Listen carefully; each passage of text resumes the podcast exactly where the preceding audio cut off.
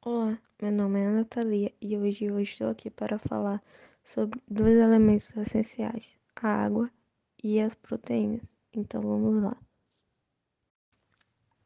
A água proporciona muitos benefícios, tanto para o planeta Terra quanto para os organismos vivos, como nós, seres humanos.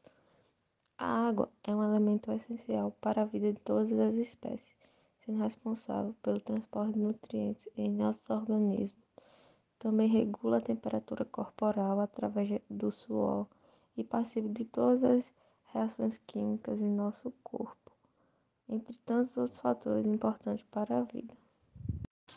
As proteínas são polímeros. Polímeros são substâncias grandes formadas por repetições, que no caso das proteínas são os aminoácidos. No total, 20 aminoácidos são capazes de formar diferentes proteínas, sendo eles divididos em naturais, os quais o nosso corpo produz, e essenciais, que são obtidos através de alimentos, como ovo, peixe, carne, entre outros.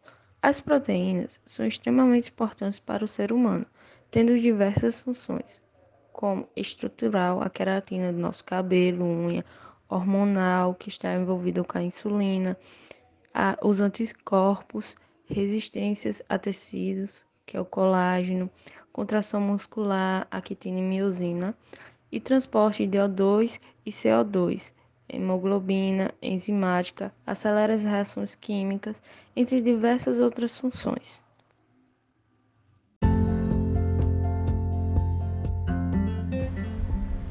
O ciclo de Krebs é uma das fases da respiração celular descoberta pelo bioquímico Hans Adolf Krebs no ano de 1938.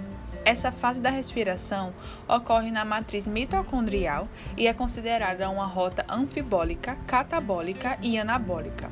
No ciclo de Krebs, o ácido pirúvico proveniente da glicólise sofre uma descarboxilação oxidativa pela ação da enzima piruvato desidrogenase, existente no interior das mitocôndrias dos seres eucariontes e reage com a coenzima A.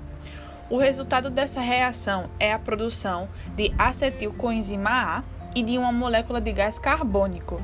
Em seguida, a acetilcoenzina A reage com o oxaloacetato, liberando a molécula de coenzima A, que não permanece no ciclo, formando ácido cítrico.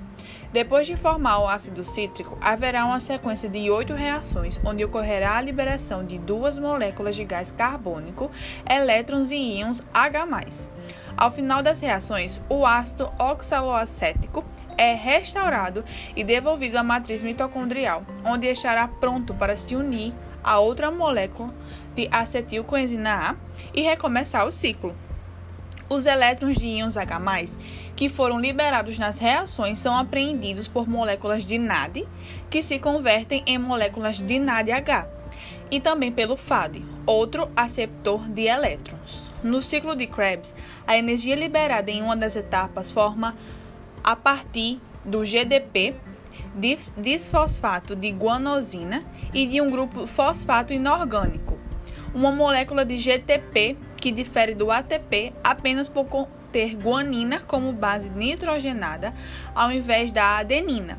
O GTP é o responsável por fornecer a energia necessária e alguns processos celulares, como a síntese de proteínas.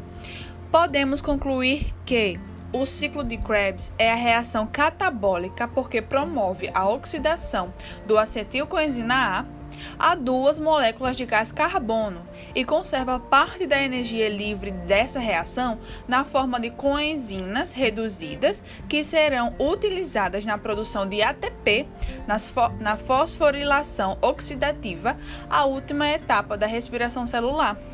O ciclo de Krebs também tem função anabólica, sendo por isso classificado como um ciclo anfibólico, porque esse ciclo tenha ao mesmo tempo a função anabólica e catabólica.